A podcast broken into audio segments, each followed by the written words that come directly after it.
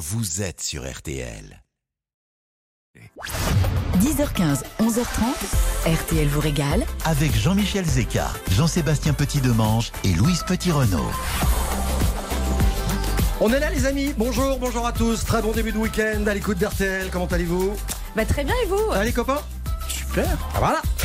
Bonjour à tous, bienvenue dans RTL vous régale, une émission qui mériterait, je vous le dis tout de suite, de figurer au patrimoine national de la France. Alors ok, je m'emballe, mais il est peut-être utile. Ouais, je vous expliquerai. Il est peut-être utile de rappeler qu'aujourd'hui et demain ont donc lieu les Journées du patrimoine. Nous allons donc rendre hommage à notre gastronomie française et nous tenterons de répondre à cette question comment notre cuisine est-elle devenue l'une des plus célèbres du monde? L'émission est un petit peu particulière aussi, puisque vous savez que Journée du patrimoine oblige, le public est invité à visiter les coulisses d'RTL. Ouais. hein, ils sont donc Ils là, sont derrière les vitres. nous. On salue tout le monde, bonjour les amis. Un peu à l'image du Palais de l'Élysée, qui fête d'ailleurs ses 300 ans cette année. Ah, on visite l'Élysée ce week-end. Ah, l'Élysée. J'ai peur. 11 179 mètres carrés dans le 8e. Ouais. Un truc à coller Stéphane Plaza sous défibrillateur pour le restant de ses jours. L'Élysée, un palais construit sur une ancienne plaine de 10 hectares, destiné à l'origine, vous savez à quoi? Non À la culture des courges. L'Élysée et ses histoires de cul curbitacées. L'Élysée et ses 365 pièces, ses 12 000 fleurs plantées chaque année et puis ses 1000 pendules, autant dire une chier. Quant à la visite d'RTL, elle commence par la montée de l'escalier d'honneur menant au bureau du président, le président Ravanas, Oui. notre président bien-aimé, dont le portrait trône fièrement dans notre studio. Studio baptisé Studio Fayot pour l'occasion. À votre droite, mesdames et messieurs, la salle de finesse de Philippe Cavrivière. Un peu plus loin, le bureau de Pascal Pro, baptisé la chapelle Sixtine On embrasse Pascal. On l'embrasse. Oh mon Et enfin, le comité de gestion que Laurent gérera. Mesdames et messieurs, n'oubliez pas la petite pièce pour Louise et Jean-Seb. Vos guides, qui à défaut d'être spirituels, connaissent la maison et le sommaire de cette émission comme personne. Et donc les copains, au menu du jour, Louise. Eh bien, écoutez, on va commencer par une petite info insolite parce que je crois, Jean-Michel, que c'est votre anniversaire aujourd'hui. Alors, toute l'équipe d'RTL. Je suis Voilà. très touché, merci beaucoup. C'est cadeau. C'est reparti. Alors, nous allons pas parler de votre anniversaire pendant cette émission, mais d'Éric Fréchon, on l'aura comme ambassadeur prestigieux pour cette journée du patrimoine. Il est meilleur ouvrier de France, il est chef 3 étoiles. Il nous parlera de ce que représente la gastronomie française et nous fera découvrir son plat Je signature. suis d'autant plus touché que vous avez pensé à mettre les bougies sur une pomme de terre. Évidemment, parce qu'on va, on rend hommage à la gastronomie française. Alors je me suis dit pourquoi pas rendre hommage aux légumes que nous consommons le plus, la fameuse pomme de terre. On découvrira ensemble bah, comment la choisir, la conserver et forcément des petites astuces pour la cuisiner. RTL vous régale. Jean-Sébastien. Vous savez que vous avez oublié les 300 casseroles des cuisines de l'Elysée Oh non, mais j'aurais pu continuer pendant la matinée. hein. 300 casseroles en cuivre absolument magnifiques qui viennent du château de Fontainebleau et qui datent toutes de 1865. Suivez le guide. Dites-moi, Jean-Sébastien, la France, euh, terre promise de la gastronomie? Ah, la France passe pour être cette terre promise. Ouais, il suffit d'égrener l'abécédaire des chefs. Hein. Yannick Aleno, euh, David Zudas, en passant par Michel Brasse, Alain Chapelle, Hélène Darroze, Auguste Escoffier. On file vers euh, Joël Rebuchon, Rennes Samut, les trois gros, Marc Vera et tous les autres. Terre promise au rayon littérature également, parce que euh, les ouvrages qui traitent de la cuisine sont extrêmement nombreux et c'est une littérature très ancienne. Nostradamus a publié un traité sur les confitures, le nom de Rabelais devenu synonyme de plaisir. Et puis Zola, Flaubert, Proust, Daudet ont décrit des repas, des plats, des marchés, des produits dans leurs ouvrages. Et dès les années 30, il y eut des émissions de radio consacrées à la cuisine. C'était sur Radio Paris. Ça s'appelait Les causeries gastronomiques d'Édouard de Pomiane. Génial. À la télé, il y eut les arts et magie de la cuisine de Raymond Oliver. Michel Guérard a pris, euh, a fait les belles heures de la première chaîne, la cuisine des mousquetaires, avec Micheline et Maïté marqua les esprits sur FR3, avant que Joël Rebuchon ne lance Bon appétit, bien sûr. Tout cela avant Oui Chef et Cyril Lignac, Masterchef, Top Chef, Cauchemar en cuisine, le meilleur pâtissier de France. On comprend pourquoi la France est le seul pays où durant un repas, on est capable de ne parler que de cuisine, de recettes et du dîner d'après. Voilà le menu pour aujourd'hui dans RTL Royal. hein. On est en direct jusqu'à jusqu'à 11h30 avec Louise et, et Jean-Seb. Les amis, on va accueillir quelqu'un qui s'appelle Marie-Hélène Bellac. Bonjour Oui. Marie-Hélène. Bonjour. sera avec nous dans quelques instants parce qu'on va évoquer avec vous euh, une espèce d'hommage, d'hommage à la gourmandise, une qualité qui nous est propre. C'est tellement français. Tout à fait. À tout de Et suite. c'est vrai ce qu'on disait Ouais. euh, à propos de, des Français à table qui parlent de ce qu'ils ont mangé, de ce qu'ils vont manger. Euh, il n'y a pas de fête sans repas en France. Et puis on se frotte les mains dès le matin en se disant qu'est-ce qu'on va manger ce midi. Absolument, Le ah midi, oui, on oui, refait pareil en disant qu'est-ce qu'on va se, se- se manger le soir. Bah, je peux vous le dire, Voilà. c'est déjà prévu. Ce sont les journées du patrimoine. RTL vous régale. C'est jusqu'à 11h30 en direct. Ne bougez pas. Dans un instant, retour de RTL vous régale. RTL vous régale Avec Jean-Michel Zeka, Jean-Sébastien Petit-Demange et Louise Petit-Renault. Et avec Marie-Hélène Bellac, qui est notre invitée ce matin. Bonjour. Bonjour. Euh, vous êtes historienne, je le disais, spécialisée dans la, dans la gastronomie. Euh, Marie-Hélène, le repas gastronomique à la française, c'est comme ça qu'on l'appelle Oui, et tel oui. qu'on le connaît, est donc entré au patrimoine de l'humanité. On peut en être très fier. C'est pas nouveau, ça date de 2010. 2010. Voilà.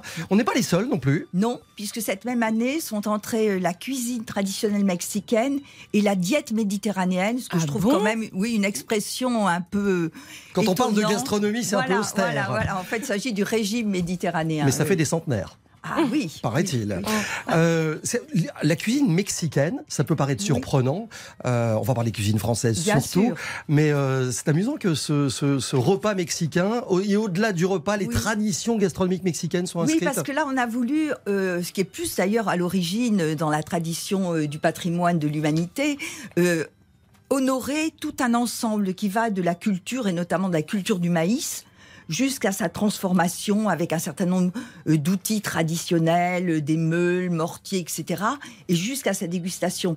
Donc c'est plutôt euh, un ensemble qui, qui n'a rien à voir finalement avec notre repas gastronomique des Français. On en reparlera On plus en tard du. Mexique dans cette émission. Depuis quand parle-t-on véritablement de gastronomie en France? Oh, alors en France, en fait, c'est en 1801 un livre qui est paru, euh, qui était euh, l'œuvre d'un certain Joseph Berchoux, qui s'intitulait La gastronomie ou l'homme des champs à table, qui était un recueil de poèmes. Euh, cet homme d'ailleurs n'est resté célèbre que par ce livre, hein, disons-le tout de suite, mais c'est surtout Brillat Savarin qui a été le grand instigateur euh, du terme et qui l'a popularisé dans la physiologie du coup et qui a défini pour la première fois vraiment en France euh, cette expression, la gastronomie, je le cite, est la connaissance raisonnée, c'est important, de tout ce qui a rapport à l'homme en tant qu'il se nourrit. Mhm. Donc c'est pas c'est pas se nourrir simplement, c'est la connaissance raisonnée.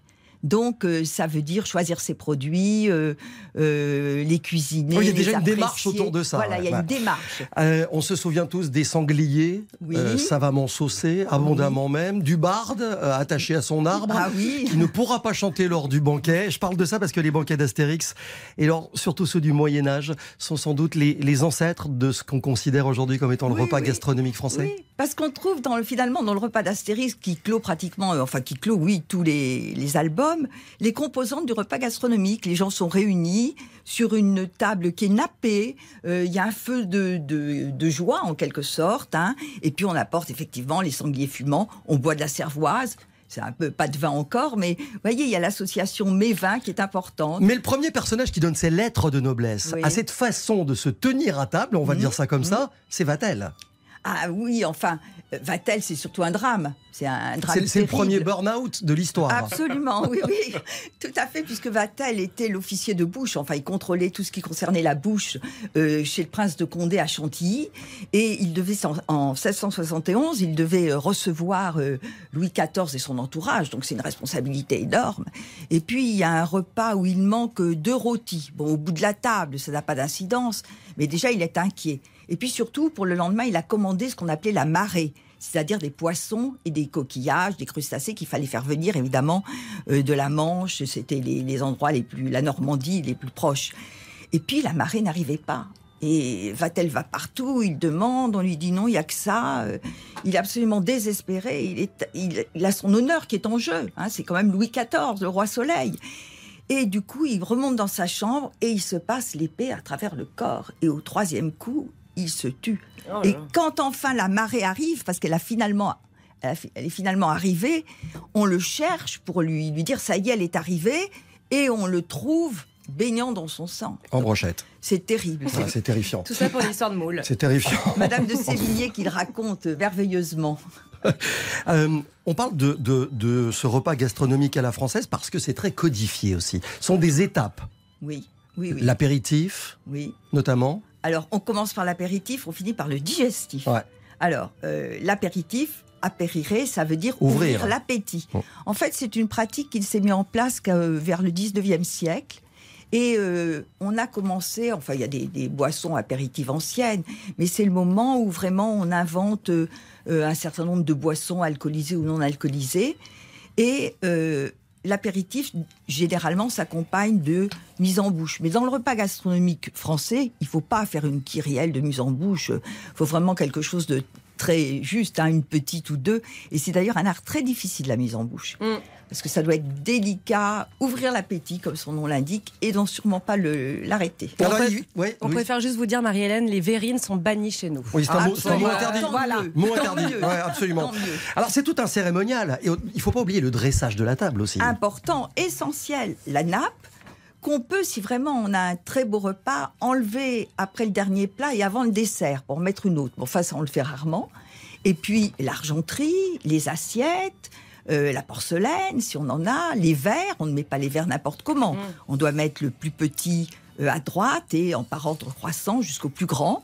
Aujourd'hui, alors, ça évolue hein, quand même. Aujourd'hui, par exemple, on met le verre à eau un petit peu en retrait souvent. Vous voyez, c'est une, une nouvelle pratique parce que souvent, c'est un verre qui est différent du reste du service. On est pareil, alors qu'avant, il fallait que tous les verres soient exactement euh, du même service. La cristallerie, c'était très, très important.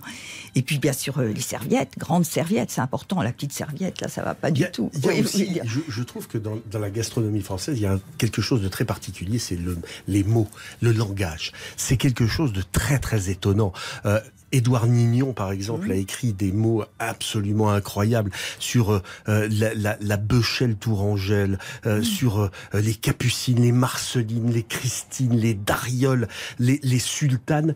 Et euh, ça, ça fait partie du patrimoine français oui, aussi. oui. Et notamment dans la pâtisserie. On pourrait prendre toute la pâtisserie à base de pâte d'amande, notamment. Où là, on a une, une, de, de préparation euh, extraordinaire. Et alors, comment on fait quand on est très à table? Moi, c'est une grande question. Bah, écoutez, on met un œuf, on met moi, qu'est-ce ça qu'on me gêne fait? plus. Ah, bah moi, c'est une grande. Euh, je Ah peux pas. bon moi. Ah, moi, je peux pas. Ah, vous pouvez pas. Ah non, je mets un œuf ou je, je récupère quelqu'un dans la rue. Viens manger chez moi. C'est sympa. Et genre, si c'est- non, mais il y a vraiment, il y a vraiment des rites. Alors, ce que je trouve, ce que je trouve bien aussi, je vais le dire tout de suite, hein, c'est que même si c'est à l'occasion du repas gastronomique, en principe, à l'occasion d'une fête, etc. Moi, je trouve important chez soi, tous les jours, à un moment, quand on se retrouve, souvent en fin de journée, quand même de continuer à mettre la nappe, le couvert. euh, Mais vous dites ça parce que vous avez le sentiment que c'est en train de se perdre? Je pense que ça se perd, oui. Mm. Et c'est tellement agréable de s'asseoir. Moi, je fais attention. euh, euh, si mon mari met mal euh, les fourchettes, je les redresse. hein. J'aime Ah bien oui. que la table soit bien mise. hein. Et je trouve que c'est agréable de s'asseoir autour d'une belle table, de mettre une bougie le soir ou une En, fleur. en tout cas, ce qui est sûr, c'est que c'est- ce repas gastronomique à la française euh, est sans doute un des gardiens de notre tradition Ah, française. Merci Marie-Hélène Bellac. Je rappelle hein, que vous êtes historienne spécialisée dans la gastronomie. Vous signez un repas gourmand à la française paru en 2016 euh, aux éditions Omnibus. Et puis euh, pour votre actualité récente, il y a une biographie de la reine du crime, Agatha Christie, rééditée en format de poche chez Perrin dans la collection Tempus. Merci d'avoir été avec nous ce matin. Merci. À bientôt, bonne journée à vous. Dans un instant et dans la suite d'RTL, vous régale, les amis. Eh ben, nous aurons droit avec Jean Seb. Un à- monument. à un- alors ça, on peut le dire. Un monument. Monument. Le jambon beurre. Parce que euh, dans les symboles français, il y a le béret, mais il y a la baguette aussi. On en parle dans quelques instants sur RTL. Dans un instant, RTL vous régale revient.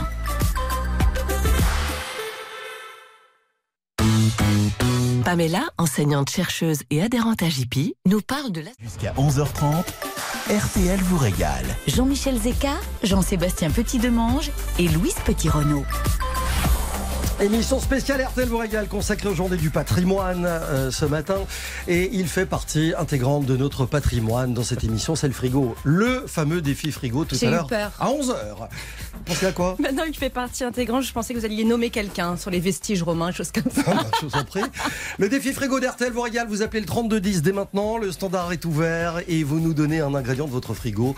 On jouera tout à l'heure avec deux recettes originales proposées par Jean-Seb et Louise. Elles sont inédites. Ils, ré- ils réfléchiront pendant les infos de 11h. Ils ont 1 minute 30 pour vous imaginer deux recettes sympas sur la base de l'ingrédient que vous allez nous donner tout de suite. Je vous dis bonne chance parce qu'il y a un cadeau sublime à gagner. Je vous offre un week-end pour deux personnes à l'hôtel Saint-James situé au cœur du village de Bouliac en Gironde. Et euh, je vous dis bonne chance.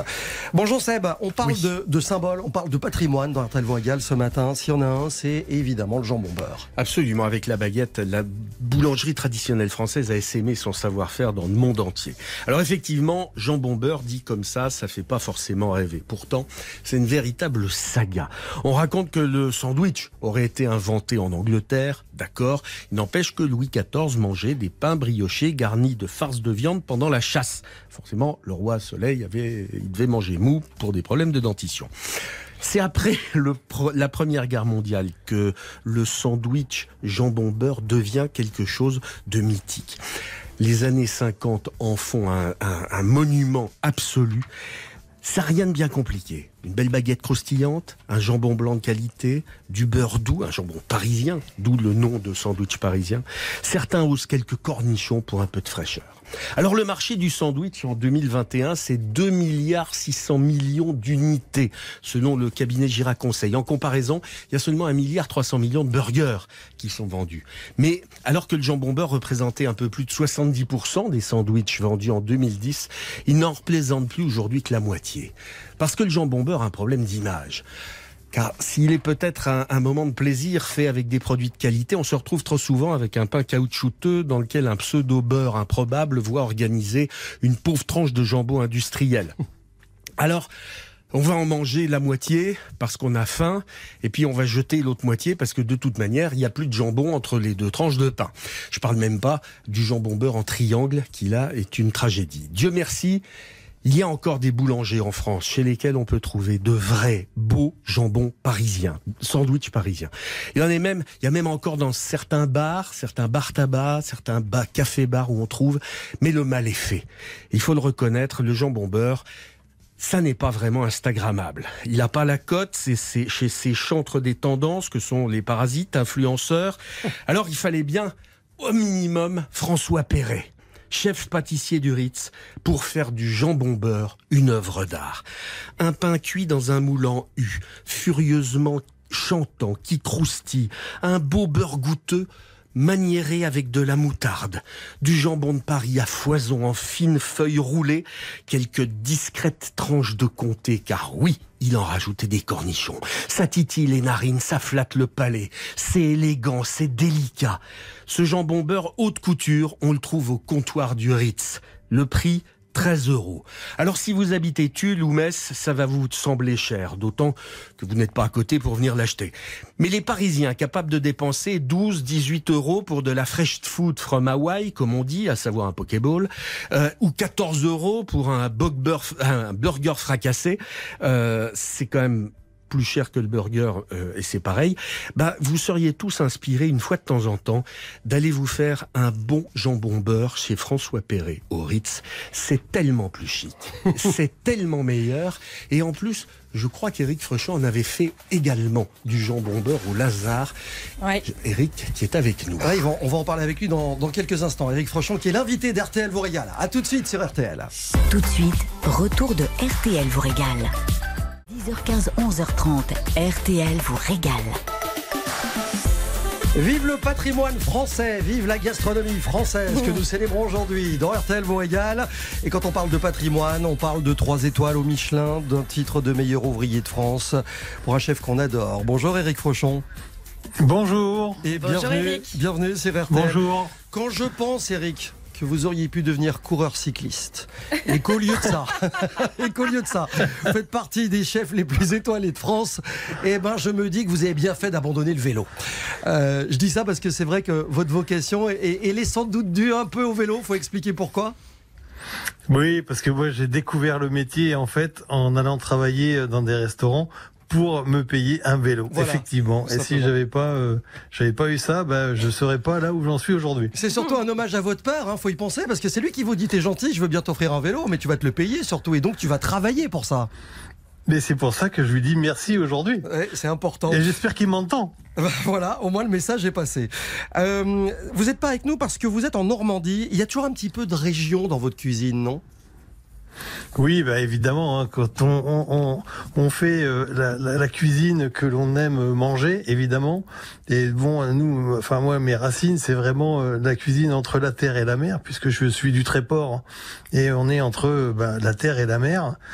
Et aussi, bah forcément, on est élevé avec euh, ben, de la crème, euh, du beurre. Euh, moi, un poivron, euh, quand j'étais jeune, j'avais 10 ans, je savais même pas ce que c'était. J'en avais jamais mangé, en fait. Mhm.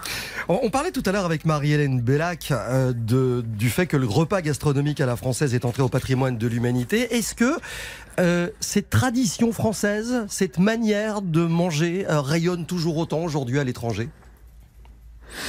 Moi, je pense que oui, parce que euh, déjà, on est quand même très sollicité à faire quand il y a des grands repas qui sont euh, très importants pour euh, soit des, gens euh, de grosses entreprises ou euh, des, politiques ou des présidents qui, font appel encore à des, cuisiniers français.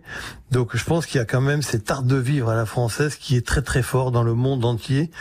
Et au-delà de la cuisine pure, c'est cet art de la cuisine française et ce euh, ben, ce cérémonial tout autour de la table quand même, Et et, qu'il Eric- faut surtout préserver.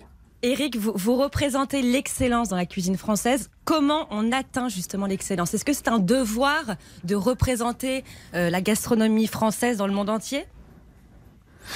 Bah oui, je pense que vu euh, vu la chance que l'on a avec la diversité des produits que l'on a en France, on a quand même une chance qui est vraiment énorme. Quand on voyage un petit peu, on se rend compte qu'on est très très gra- gratté, euh, gâté.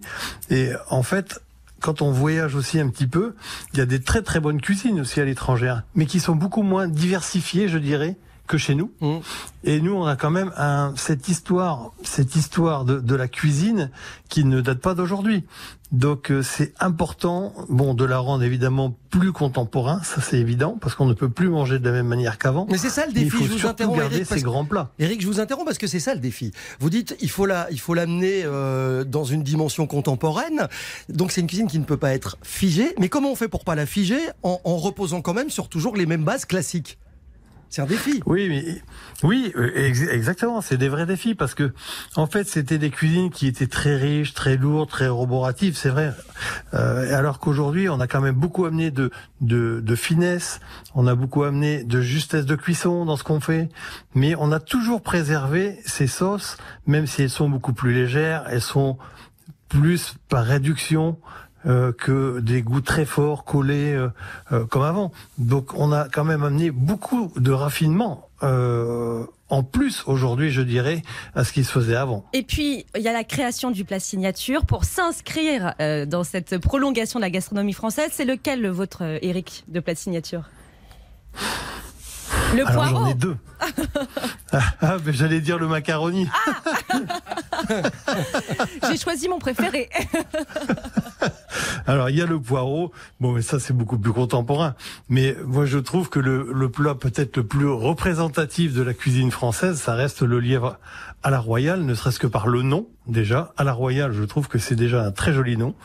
Et aussi euh, où le, le, le cuisinier peut s'exprimer euh, énormément dans ce plat parce qu'il y a du travail de boucher, il y a du travail de charcutier, il y a du le- travail de, un travail de vrai cuisi de vrai cuisinier. Ah.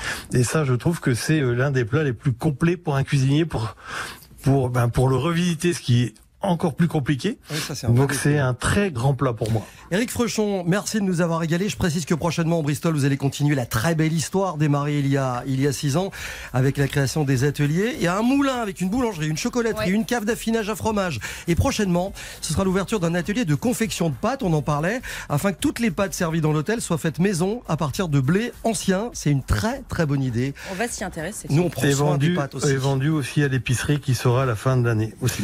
Effectivement. On en reparlera sans doute dans cette émission. Vous êtes toujours le bienvenu. Merci, Merci, d'avoir été avec nous, Eric Frechon. Ben, merci à vous. Et très bon week-end. Au revoir. Les chefs sont le patrimoine de la gastronomie française et euh, on les met en lumière chaque semaine dans RTL vous régale. Dans un instant, Louise. Oui, nous allons parler de la pomme de terre. À tout de suite sur RTL. Ne bougez pas. Dans un instant, RTL vous régale revient. RTL vous régale Avec Jean-Michel Zeka, Jean-Sébastien Petit-Demange et Louise Petit-Renault. Et oui. On va pas faire la semaine, hein. Ben, gentil. eh ben on pourrait parce que justement c'est notre plus fidèle compagnon de cuisine, la pomme de terre. Plus fidèle parce que c'est le légume préféré des Français et surtout le plus consommé. On a une production en France de 41 millions de tonnes par an de pommes de terre. Grosse fierté, j'ai envie de vous dire. Mais la grande question du jour. Elle va le faire. Et je vais le faire avec grand plaisir. Comment avoir la patate en cuisinant? Eh bien, on va tout vous dire grâce à Louise Petit-Renault. Bon, alors, pour commencer, déjà, la pomme de terre n'est pas française. Elle est originaire d'Amérique du Sud avant d'être cultivée en France au XVIe siècle. Euh, voilà, c'était pour remettre les choses dans le contexte. Est-ce qu'il y a une saison, au fait, pour cette pomme de terre? Est-ce Voilà. qu'on y est? C'est assez surprenant parce que effectivement, on mange la pomme de terre toute l'année. Mais oui, il y a une saison. Euh, entre avril et novembre, c'est selon les variétés. Mais on, pourquoi on en mange toute l'année? Parce qu'il existe des pommes de terre qu'on appelle dites de conservation. D'accord. Bon, on va faire le tour du propriétaire. Il y a des variétés de pommes de terre. Comment on Ouais. se repère, en Il y a fait des milliers de variétés de pommes de terre à travers le monde. En France, on en a quand même à peu près 300, ce qui est énorme. Mais on va commencer par la variété qu'on mange habituellement dans la, la cuisine de tous les jours, euh, avec la, la variété à chair farineuse. Et vous avez en premier la binge. Vous savez, c'est. C'est celle qui donne la frite. Oh Non, mais c'est vrai. Ah bah, ah bah, on, est, on est mal barré. C'est la meilleure pour Euh, la c'est surtout la variété la plus cultivée en France. Effectivement, elle est de gros calibre. On l'utilise pour la cuisine du quotidien, les soupes, les purées et pour vous faire plaisir, les frites. Mhm. Dans la même catégorie, vous avez aussi la Marabelle, la Manon ou encore la César. Et ensuite, vous avez les variétés à chair ferme, celles qui se tiennent bien à la cuisson. Donc, on peut, cuire, on peut cuire à la vapeur, euh, qui est très bonne pour accompagner nos raclettes. Euh, et vous avez là la Charlotte, la Marine, la Rosabelle, la Samba et la Roseval. Enfin, il y en a beaucoup. Et la troisième catégorie, donc vous notez bien les trois catégories. hein. La troisième, euh, c'est un vrai podium, les primeurs. Également aussi les, appelées les pommes de terre nouvelles. La pomme Alors, de terre de printemps. Elles sont disponibles essentiellement au printemps. Elles sont jolies, un peu plus petites, menues. Elles sont fragiles et elles ont ce fameux petit goût de noisette tant convoité. Et là, je nomme la pomme de terre de Noirmoutier ou encore la rate du Touquet. Louise, comment on fait pour bien les choisir? Alors, vous pouvez faire en fonction des prénoms, si vous, vous le voulez, parce qu'elles ont toutes des jolis prénoms. Non, alors, blague à part. Il y a plusieurs critères. Euh, premièrement, il faut qu'elles soient fermes, lisses au toucher. Ensuite, il ne faut pas qu'il y ait de taches noires ou qu'elles soient vertes. Il faut qu'il n'y ait aucun germe. Et ensuite, il faut savoir ce que vous voulez en faire parmi Oh. ces trois catégories. Donc, vous, si c'est des purées, bah, vous prenez la première catégorie. Donc, ça, c'est très important d'anticiper ce qu'on va en faire. Est-ce qu'elle est se cultive partout dans le pays? Oui, alors quasiment partout en France, sauf euh, dans le sud. Euh, et pour se repérer, bah, comme d'habitude, on va parler de labels de, de qualité. Vous avez les IGP, la pomme de terre de Merville, que je trouve très jolie, qui est, qui est cultivée dans le nord de la France. En AOP, vous avez celle de l'île de Ré, qui a une chair fondante. C'est une petite production, hein, c'est 2000 tonnes par an, 22 producteurs sur 120 hectares. Et puis les labels rouges qu'on n'oublie jamais, la Pompadour, la Belle de Fontenay, la Manon, la Noirmoutier. Et ça, forcément, bah, c'est un gage de qualité supérieure. Et comment on fait pour les conserver? Alors, on a l'impression que c'est un peu des guerrières, ces pommes de terre. Mais en fait, pas du tout. Elles sont très fragiles. euh, donc, il faut absolument les conserver à l'abri de la lumière pour éviter qu'elles euh, germent et qu'elles verdissent. Euh, il est déconseillé euh, formellement de les mettre au réfrigérateur. Parce qu'elles pourraient perdre de leur, de leur saveur, sauf Les primeurs. les primeurs qui, elles, se conservent très peu de temps, hein, 4-5 jours dans le bac à légumes, pas plus. Et dernier petit point, si vos pommes de terre sont déjà épluchées euh, et crues, vous les mettez dans un saladier recouvert d'eau froide pour qu'elles se conservent. Bon, ça coûte combien un kilo de pommes de terre aujourd'hui? Alors, en moyenne, 1 kilo, c'est 1,72€, très Mhm. précis. Mais alors, ça va être selon les villes, évidemment, et selon les variétés. Ça peut varier de 70 centimes à 3, 3 euros le kilo. Et les les variétés, donc les, les plus courtes, donc les primeurs, sont forcément les plus chères. Je sais que vous êtes une adepte de la cuisine anti-gaspi. Oui. Euh, on y reviendra d'ailleurs un peu plus tard dans cette émission, dans les prochaines semaines. Ça va être un de nos leitmotifs de la saison. Euh, la pomme de terre, c'est un bon ingrédient justement pour la cuisine euh, du quotidien anti-gaspi. Alors, je vais pas vous donner une recette à base de pommes de terre, ce qu'on en a tous. Je vais vous donner une recette avec les épluchures de pommes de terre, des crêpes aux pelures de pommes de terre. Donc, vous allez faire revenir des oignons dans une poêle avec un peu d'huile d'olive. Vous lavez et séchez bien vos pelures de pommes de terre et vous les coupez en fines lamelles, comme en, en julienne. Vous rajoutez ça à vos oignons. À côté de ça, vous battez des œufs dans un bol avec de la farine, sel et poivre. Vous mélangez bien avec le fouet. Vous rassemblez tous vos petits amis ensemble et vous faites des magnifiques pommes de terre aux pelures de pommes de, des pommes de terre, des crêpes aux pelures de pommes de terre. C'est original. Voilà, exactement. Puis si vous avez envie d'être un peu sexy pour votre dîner, n'hésitez pas à vous vêtir d'un d'un sac de jute de pommes de terre. Marilyn Monroe l'a fait, ça lui allait très très bien. En sac de toile de jute Oui, absolument. Marilyn Vous voulez, je, je- je l'ai prévu, je On peux a- le faire pour vous. Oui, si c'est ça, oui. C'est votre vu. anniversaire. Avec le popo pilou qui va avec. Exactement. Bon, euh, vous nous ferez popo pilou au 3210, puisque dans moins de 5 minutes maintenant, eh bien, euh, vous serez à l'antenne sur RTL pour nous confier votre ingrédient défi frigo du jour. 3210 pour quelques instants encore. Et je rappelle que nous vous offrons un magnifique week-end. Je vous en parle dans quelques instants. Et à tout de suite pour le défi frigo sur RTL. Restez bien avec nous. RTL vous régale revient tout de suite. 10h15, 11h30, RTL vous régale Avec Jean-Michel Zeka, Jean-Sébastien Petit-Demange et Louise Petit-Renault. consacré aux journées du patrimoine, ce qui permet au, au public de visiter euh, les studios d'RTL aujourd'hui. C'est vrai que à la manière dont on visite un musée, généralement, euh, on regarde les toiles de manière un peu passive. Là, vous entrez dans le tableau carrément. Bonjour Jessica. Bonjour. Elle était en pleine visite, on s'est dit tiens, voilà celle qui va nous faire le défi frigo d'aujourd'hui. Comment ça va Ça va bien et vous? C'est la première fois que vous venez nous visiter. Oui, exactement. Alors vos premières impressions vite fait? Ah bah c'est c'est incroyable de C'est le ça. début de la visite là? Oui, oui, oui, on était le premier groupe à 9h, Ah bah, super bien avez- accueillis. Vous avez commencé par l'essentiel, je vous le dis franchement. C'est ce qu'il y a de plus beau. L'élite. Ah, vous ne pouvez être que déçu par la suite. Non, je plaisante, je plaisante. Euh, étudiante en communication, c'est ça? C'est ça. Vous venez de Roanne, euh, dans la Loire. Exactement, Bon, l'idée c'est de faire ce métier un jour, c'est ça? C'est ça. C'est ce qui vous fait. euh, C'est ce qui me fait venir ici. Je- J'aimerais bien un jour pouvoir commencer par une alternance ici et Ouais. puis après gravir les échelons et un jour être euh, vraiment ici. C'est bien Le message fait- est passé. Elle fait feu de tout bois. Nous allons récupérer votre CV. C'est très très bien, très très bien. Bon, vous connaissez le principe du défi frigo? Oui. Vous connaissez notre émission? Oui. Bon, deux bonnes réponses déjà, c'est pas mal. Euh, Qu'est-ce qu'il y a dans le frigo? Une alternance à la clé. Qu'est-ce qu'il y a dans le frigo ce matin? Vous allez nous proposer quoi comme produit? Euh, la figue. Ah, c'est pas mal. Ah, c'est bon ça. C'est cette saison en plus. Enfin, c'est la fin de la saison des figues. Non, ça en plein dedans, là. C'est plein dedans Ouais, ouais, ouais, Oui. on est en plein Ah ouais dedans. Euh, Elles sont je dis ça parce que j'ai un figuier à la maison et ça, ça tarde un peu à mûrir. C'est très Vous êtes au- intéressant. vous êtes au nord. Je vous le dis Ouais. franchement, au nord, exactement. Euh, de la figue à cuisiner, c'est-à-dire dans des recettes salées, sucrées, peu importe? Peu importe. Louise Jean-Seb, vous êtes inspirée par la figue ou pas? moi j'adore ça.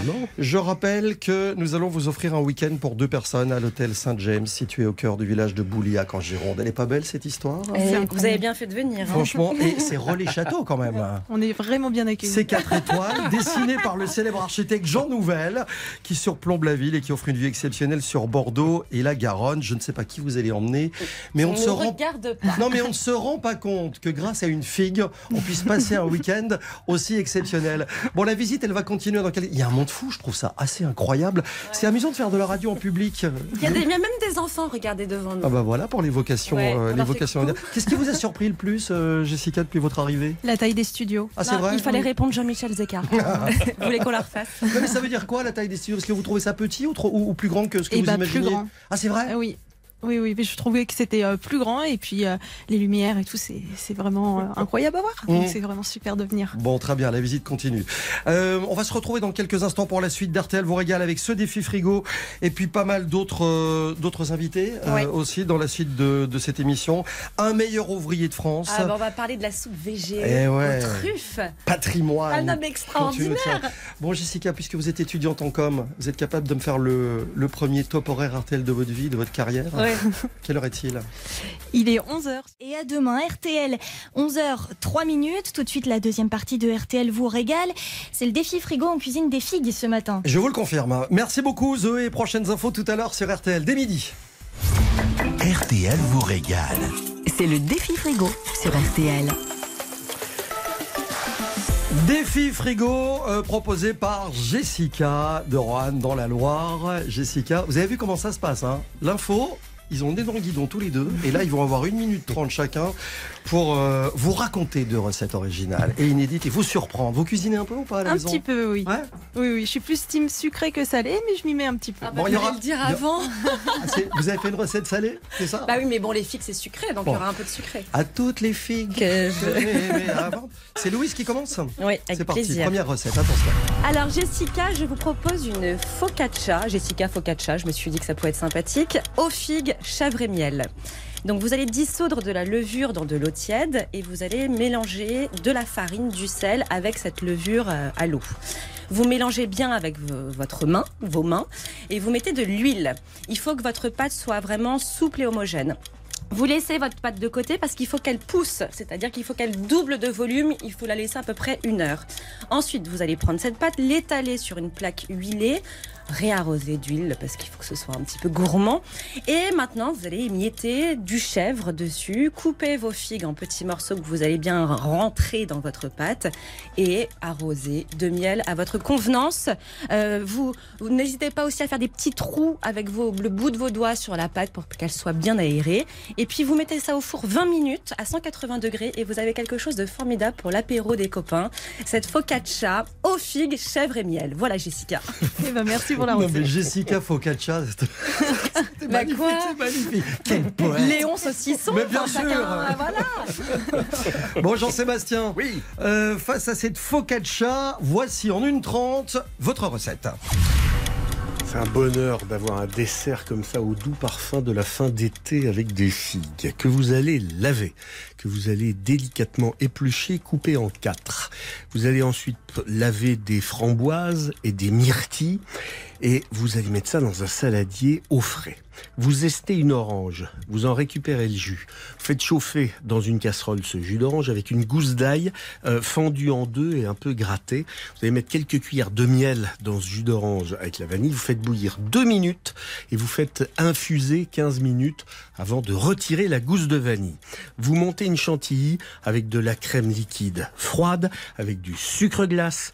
Euh, vous mélangez les fruits dans une assiette. Vous versez le sirop froid dessus, vous agitez un peu de chantilly, et vous avez un dessert sucré, acidulé, vanillé. Intitulé, intitulé Oh bah c'est une euh, figue fraîche à la vanille. figue fraîche à la vanille. En toute simplicité. Deux recettes extrêmement différentes. Un dessert, une focaccia. Et au milieu, Jessica. C'est calme.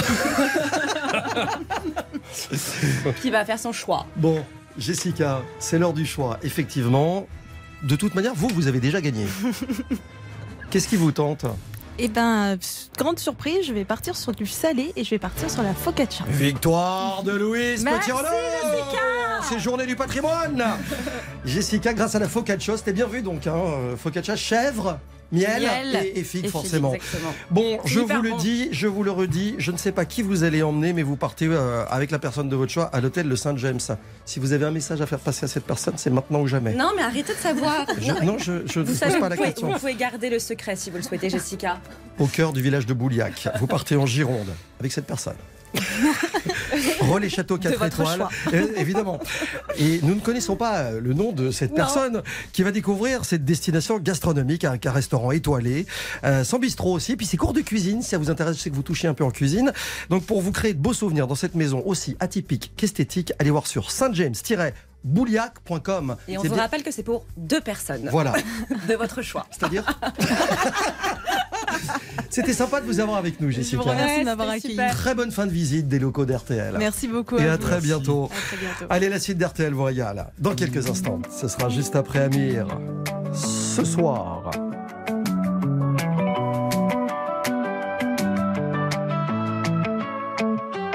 Viens, on perd la tête ce soir. Ça vaut la peine juste pour voir. Qu'on donne à l'invité pour boire. Pour qu'elle nous serve un peu d'espoir. Viens, on perd la tête ce soir. On la garde pas sur les épaules. Mais dans les étoiles quelque part. Avec vue sur une vie plus drôle.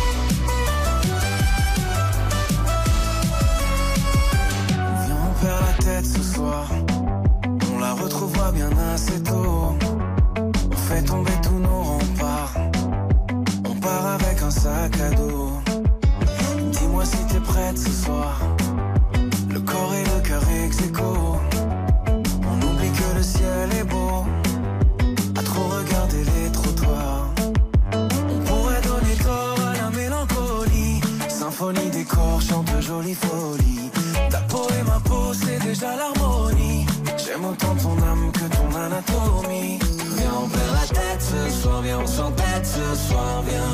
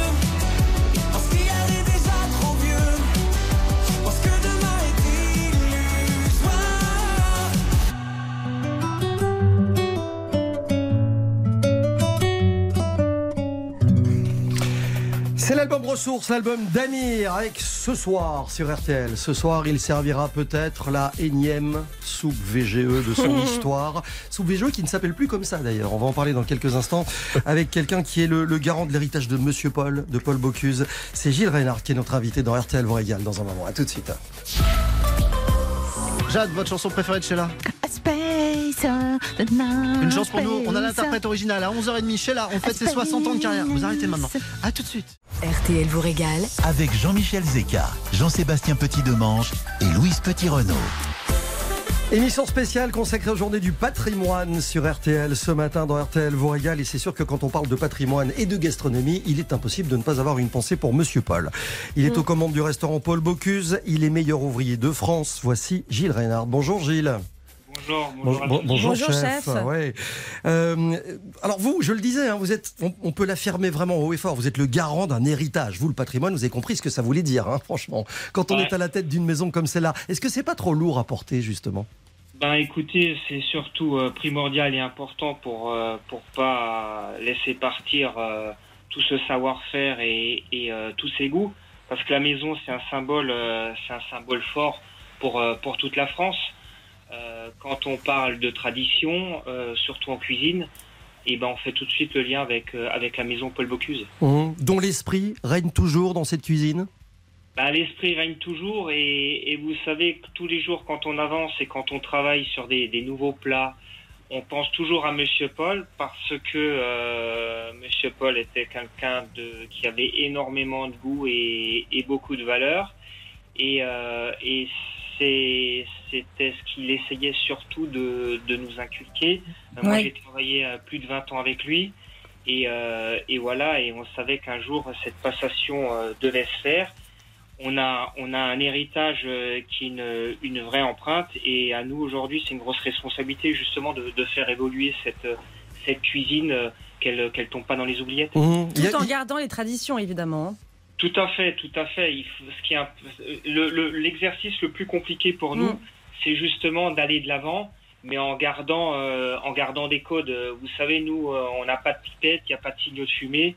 Euh, comme il aimait dire, euh, il faisait une cuisine avec des os et des arêtes, une cuisine bourgeoise, réconfortante.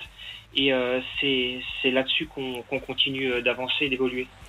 Il y en a qui ont reçu l'amour en héritage. Vous, vous avez reçu la soupe VGE en héritage. C'est pas mal comme transmission aussi. Oui, alors, alors la, la soupe, euh, la soupe VGE qui, qui s'appelait un, un bon moment comme ça. Et alors VGO, on explique peut-être pourquoi. Valérie Alors, Giscard voilà, d'Estaing. pourquoi Parce que M. Paul, à l'époque, avait reçu sa Légion d'honneur, Ouais. euh, qui a été remise par le président Valéry Giscard d'Estaing. Et, euh, et en fait, c'est M. Paul, ensuite, euh, pour lui, pour lui rendre hommage, euh, quelque part, qui avait, qui avait continué à l'appeler euh, VGE. Mais le vrai nom, c'est c'est la soupe aux truffes. Euh, Élysée. Oui, qui, qui s'appelle donc la soupe Élysée aujourd'hui. Euh, vous expliquez que c'est euh, la raison de cette modification d'appellation, c'est parce que les jeunes aujourd'hui ne se souviennent pas forcément euh, du président Giscard d'Estaing? Oui, bien sûr, bien sûr, et, et c'est surtout pour, pour bien pour bien marquer. Alors, la, la soupe aux truffes avant était, on la faisait à l'année. Maintenant, euh, ce qui est très important pour nous, c'est également de, de jouer sur la saisonalité, parce que la soupe aux truffes, euh, vous allez euh, au Japon euh, ou, ou à travers le monde, vous dites soupe aux truffes, boum, c'est Bocuse. Ouais. Mais au, au jour d'aujourd'hui, on peut plus se permettre d'avoir, nous, ce qu'on veut, c'est vraiment proposer le produit au meilleur de la saison. Et, évidemment, et vous avez raison, surtout sur la truffe. Gilles Reynard, j'en parlais il y a quelques minutes avec votre collègue euh, Éric Frechon. Je disais, le défi aujourd'hui pour les cuisiniers de haut vol comme, comme vous, c'est d'allier justement tradition et modernité, de faire entrer ces cuisines de tradition dans une ère nouvelle, sans les dénaturer. C'est exactement euh, votre ambition aussi. Est-ce qu'il y a des plats emblématiques de la maison Bocuse qui ont qui ont euh, subi ce même traitement, et c'est pas péjoratif hein, ce que je dis, euh, Yes. que vous avez fait évoluer, entrer dans une ère nouvelle? Ouais, bien sûr. Il y a, y a, ben, y a la Saule Fernand Point qui était le mentor de Monsieur Paul.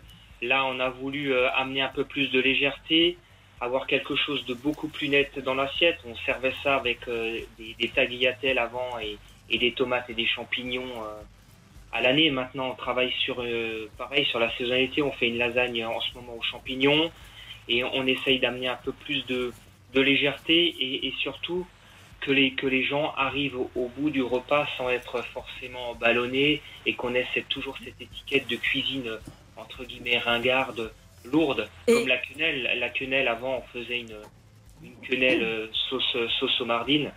Là, on est allé sur euh, une sauce blanche avec un peu plus de légèreté en additionnant du champagne, en lui mettant un insert au homard dedans.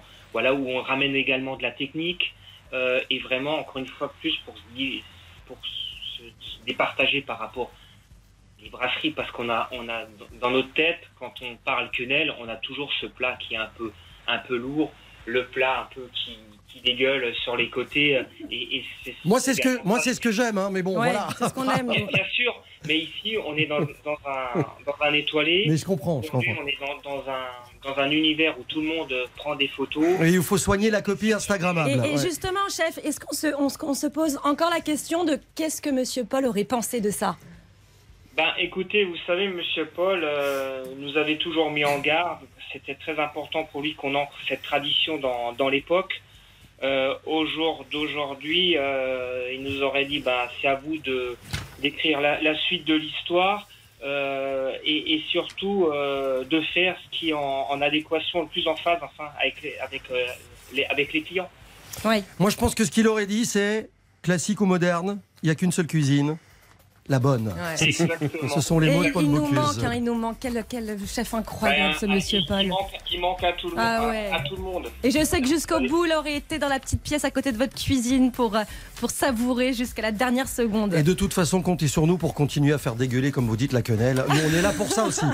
Euh, Ah, merci beaucoup. Merci de nous avoir Merci, fait rêver Gilles. en tout cas. Gilles Reinhardt, chef meilleur ouvrier de France aux commandes du restaurant Paul Bocuse à Collonges au Mont d'Or. Merci beaucoup. Je vous souhaite euh, un, un très bon week-end et de très belles journées du patrimoine. Parce Et que bon vous le savez, surtout. vous en faites partie. Absolument. Euh, dans un instant, on parlait de la cuisine mexicaine inscrite au patrimoine de l'humanité. Bah, justement, on va partir pour le Mexique. Avec Jean-Sébastien dans RTL vous régale. A tout de suite sur RTL. Dans un instant, RTL vous régale revient. Jusqu'à 11h30, RTL vous régale avec Jean-Michel Zeka. C'est cadeau. C'est cadeau. Jean-Sébastien, RTL régale ailleurs. En fin d'émission, tous les week-ends, on part pour le Mexique. Une terre mythique qui raconte les brillantes civilisations qui se sont succédées là-bas. Les Olmecs posèrent les fondations, il y eut ensuite les Mayas, les Toltecs et les Aztèques, et tous ont laissé des sites grandioses. Et au Mexique, on trouve aussi des plages somptueuses, des paysages à couper le souffle. Il y a une autre composante essentielle de ce pays, c'est la cuisine. Elle est incroyablement identitaire, faite de tradition. Euh, elle est inscrite du coup sur la liste du patrimoine immatériel de l'humanité de l'UNESCO et elle a été inscrite en 2010, la même année que la France. Donc forcément, c'est une info qui est passée plutôt inaperçue ici. Alors, vous allez me dire que la cuisine mexicaine, elle est grasse et bourrative. C'est des clichés qui ont la vie dure, surtout qu'ils concernent en majorité la cuisine Tex-Mex. Le chili con carne, les faritas n'ont rien de traditionnel au Mexique, c'est américain.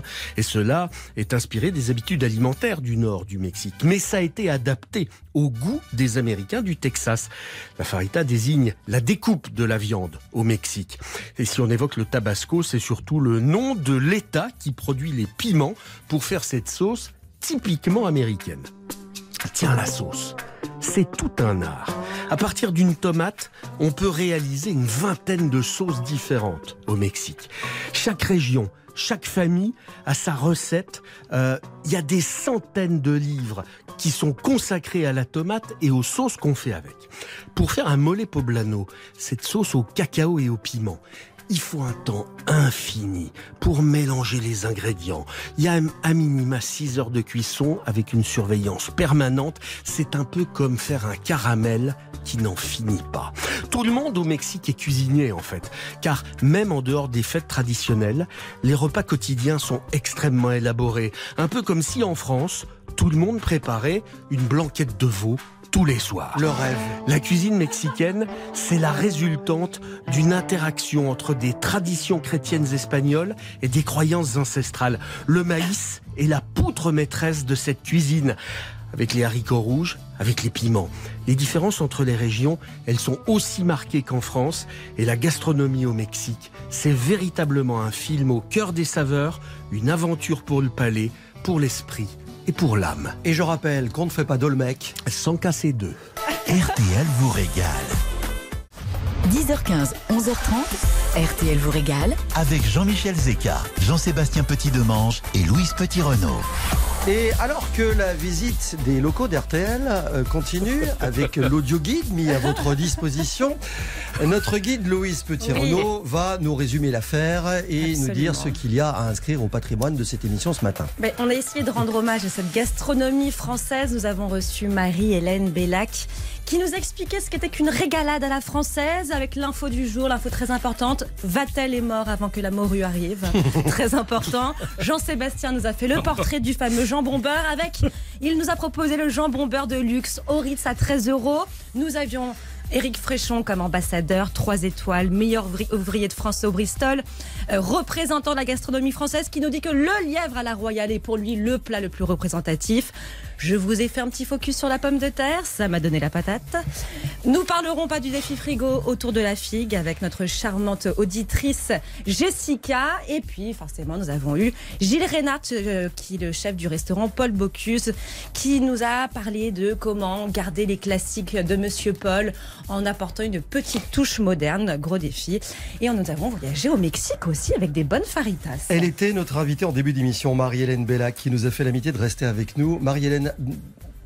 Avec tout ce que vous avez entendu dans cette émission, est-ce que vous êtes confiante sur l'idée que euh, le repas gastronomique, cette tradition très française que nous avons de dîner dans ces conditions-là, euh, finalement euh, est ancrée en nous et qu'elle a encore de belles heures et, et de belles années devant elle? Je pense, je pense. Ça rassure? Ouais, Oui, très rassurant. D'autant que nous sommes tous gourmands. Donc, euh, de toute façon. On va se quitter là-dessus. Oui. Je pense qu'on n'aura pas mieux. Ouais, voilà, c'est Bon, l'essentiel. on a du marché maintenant. Voilà, exactement. Elle est Parce que le, le gras, c'est la vie, on le répète. On le hein. répète toujours. Euh, elle est inscrite au patrimoine de la variété française de qualité. Elle est l'invitée d'On refait la télé de Jade et Eric Dussard dans un instant, qui reçoivent Sheila. Elle fête ses 60 ans de carrière et on l'embrasse. Très bon week-end à l'écoute d'RTL et à samedi prochain.